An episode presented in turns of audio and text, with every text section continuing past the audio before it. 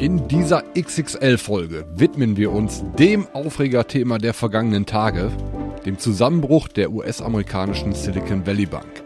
Wir analysieren die Auswirkungen auf den deutschen Markt und erklären, was genau auf der anderen Seite des großen Teiches passiert ist. Außerdem ein Thema bei uns, die wiederentdeckte Reiselust der Deutschen, auch hier bei uns im schönen Münsterland. Märkte kompakt Vermögen, regional, Vertrauen. Der VR Private Banking Podcast Ihrer VR Bank Westmünsterland. Es begrüßen Sie Christoph Bender und Marco Sotrop. Die im Podcast besprochenen Inhalte stellen ausschließlich allgemeine Informationen dar und beinhalten keine Kauf- oder Anlageempfehlung und Anlageberatung. Weder die Moderatoren noch die VR Bank Westmünsterland haften für etwaige Verluste, die aufgrund der Verwendung der Informationen verursacht oder damit in Zusammenhang stehen. Ja, und wenn wir jetzt wie gewohnt mit dem Wochenrückblick starten, dann müssen wir die Woche eigentlich in zwei Hälften teilen. Denn bis zur Wochenmitte hat es noch nach einer richtig guten Börsenwoche ausgesehen. Der DAX hat in der letzten Woche sogar noch ein neues Jahreshoch von 15.706 Punkten markiert. Aber dann kam der Freitag und vor allem der gestrige Montag und das war dann der zweite, deutlich weniger schöne Teil der letzten Börsenwoche. Denn auf die Jahreshöchstände folgten in den letzten zwei Tagen, vor allem aber wie gesagt gestern, eine der stärksten Tageskorrekturen seit Ausbruch des Russland-Ukraine-Konfliktes vor einem Jahr. Und das hat dazu geführt, dass die Wochenbilanz deutlich negativ ausgefallen ist. Also der DAX hat äh, zu den Topkursen in der letzten Woche mittlerweile fast 750 Punkte verloren und hat gestern sogar das erste Mal seit Anfang Januar wieder unter 15.000 Punkten geschlossen. Ja, und ähm, bevor wir zu den Gründen dieser doch deutlichen Korrektur kommen, mache ich den Rückblick vielleicht nochmal ganz kurz auf der Aktienseite zumindest vollständig. Also wie gesagt, der DAX in der Spitze bei circa 5% Minus auf Wochenbasis. Schlusskurs gestern 14.960 Punkte und Ähnlich sah es in den USA aus. Der SP 500 hat auf Wochenbasis ebenfalls 5% verloren, mittlerweile auf Jahressicht sogar im Minus angekommen. Ja, und auch der Nasdaq mit minus 4% ebenfalls deutlich im Minus im Vergleich zur Vorwoche. Ja, stellt sich natürlich die Frage, was war der Grund für diese doch deutliche Korrektur an den Märkten? Und äh, wenn man sich dann den größten DAX-Verlierer der letzten Woche, nämlich die Commerzbank, anguckt und sieht, dass die Aktie allein in den letzten äh, Tagen fast 20 Prozent an Wert verloren hat, dann liegt der Verdacht nahe, Sie haben es ja bestimmt auch schon mitgekriegt aus der Presse, dass das Ganze was mit den Banken zu tun haben könnte. Genau, Christoph. Und ähm, der Grund ist der Zusammenbruch, der Kollaps der Silicon Valley Bank in den USA.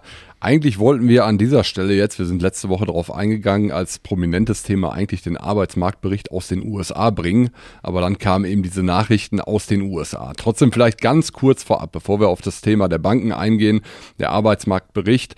Ähm, Im Februar sind in den USA abermals mehr neue Stellen geschaffen worden als erwartet.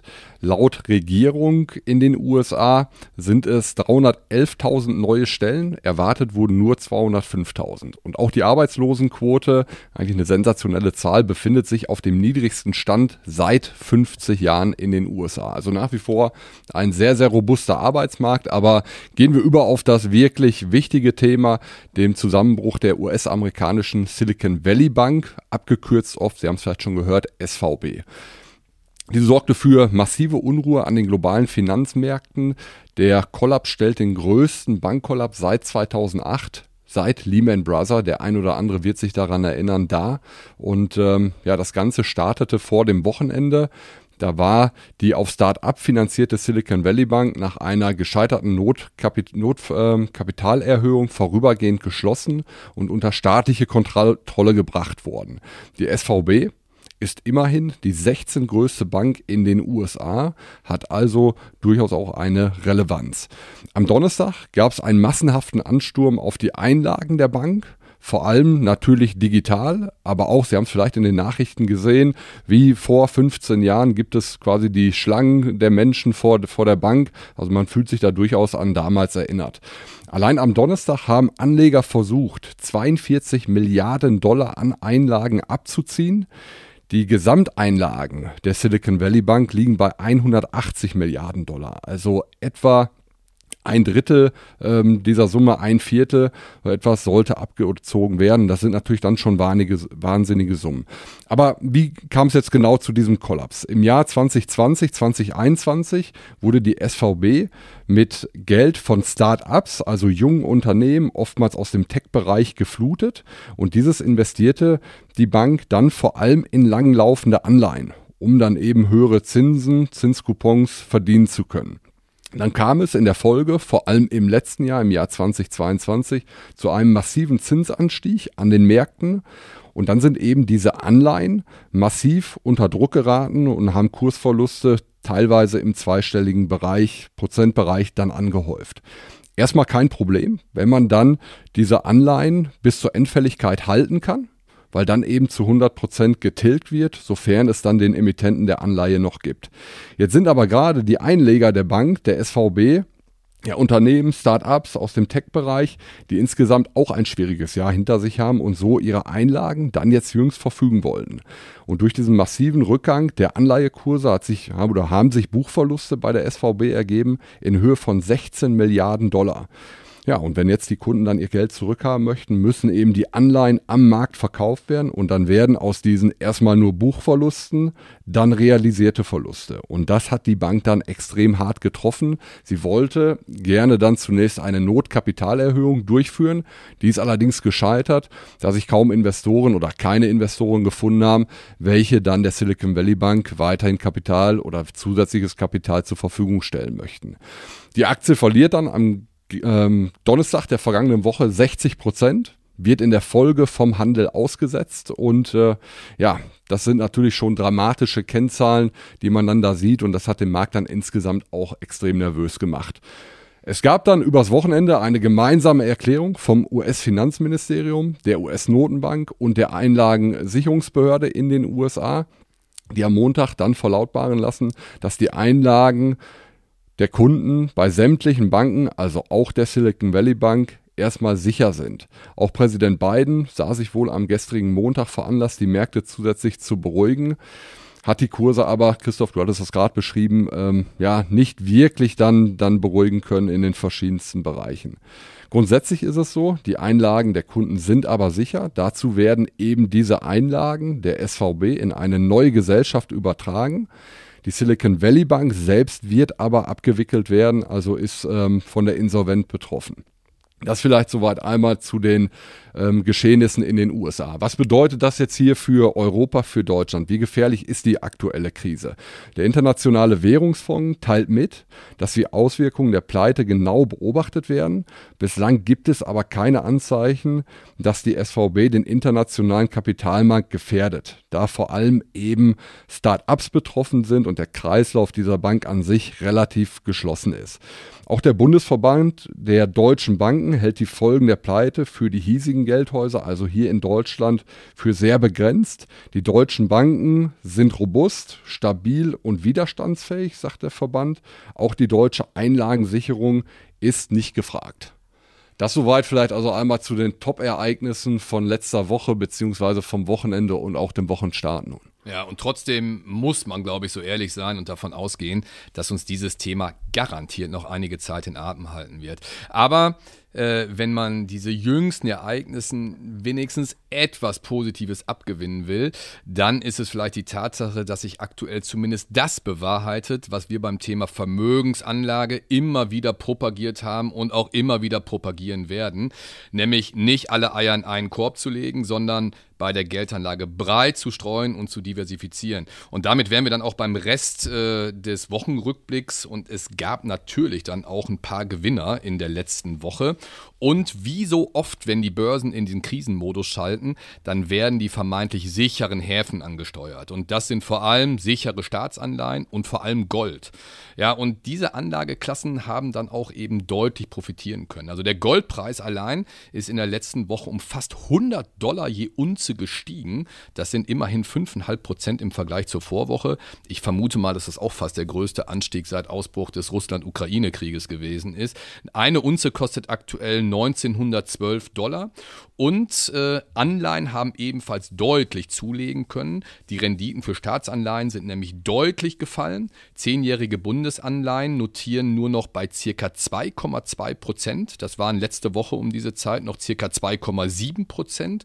Ähnlich sieht es in den USA aus. Zehnjährige US-Staatsanleihen liegen mittlerweile noch bei dreieinhalb Prozent. Letzte Woche waren es noch über vier Prozent. Und ich glaube, du hast gerade noch gesagt, der größte Rückgang Genau, also diese 61 Basispunkte in den USA, größte Rückgang seit 1987. Also auch da wirklich eine wahnsinnige Dimension. Ja, und hier wird es übrigens auch spannend zu sehen sein, wie sich die Notenbanken hinsichtlich der weiteren Zinspolitik verhalten werden.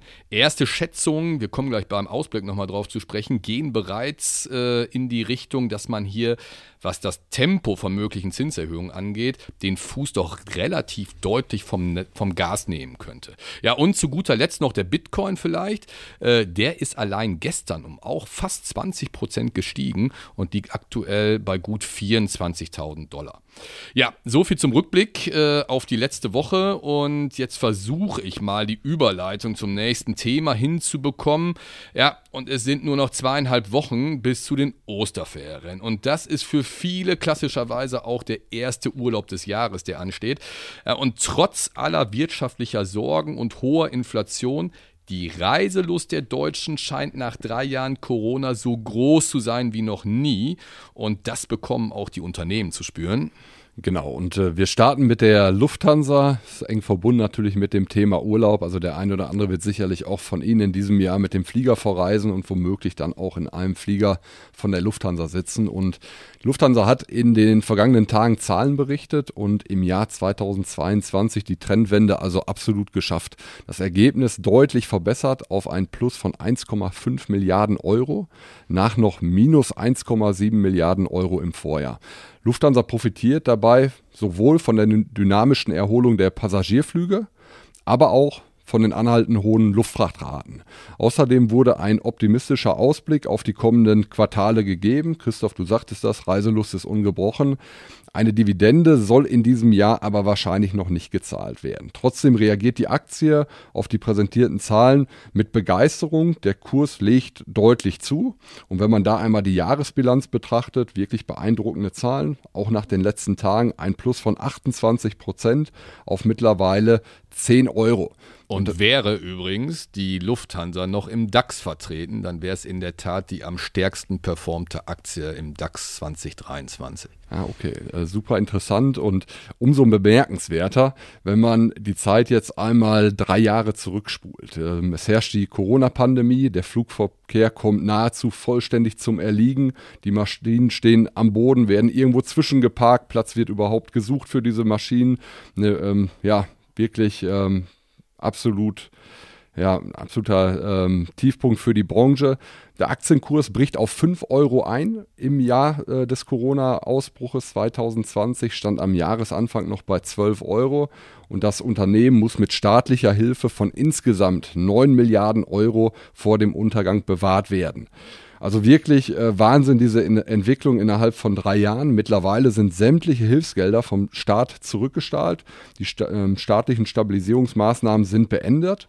Und auch für den Staat hat sich der Einstieg damals gelohnt. Er hat immerhin einen Gewinn von 760 Millionen Euro erzielt.